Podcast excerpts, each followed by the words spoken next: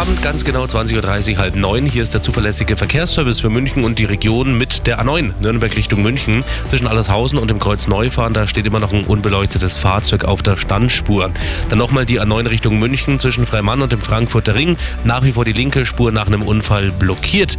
Und die A99 Ost Richtung Salzburg ist jetzt dabei auf Höhe Kirchheim. Da bitte aufpassen, da gibt es Bauarbeiten, dauern bis morgen früh um fünf. Äh, solange ist da die Parallelfahrbahn gesperrt. Dann die A99 München Nord Richtung München Süd. Auch da Bauarbeiten bis morgen früh um 5. Die Einfahrt Kirchheim, die ist gesperrt. Und wir haben die A99 München Nord Richtung München Süd nochmal beim Kreuz München Süd in der Überleitung zur A8 Richtung Salzburg. Auch da gibt es Bauarbeiten ab sofort. Die rechte Spur ist bis morgen früh um 5 gesperrt. Und das sind die aktuellsten Blitzer in München und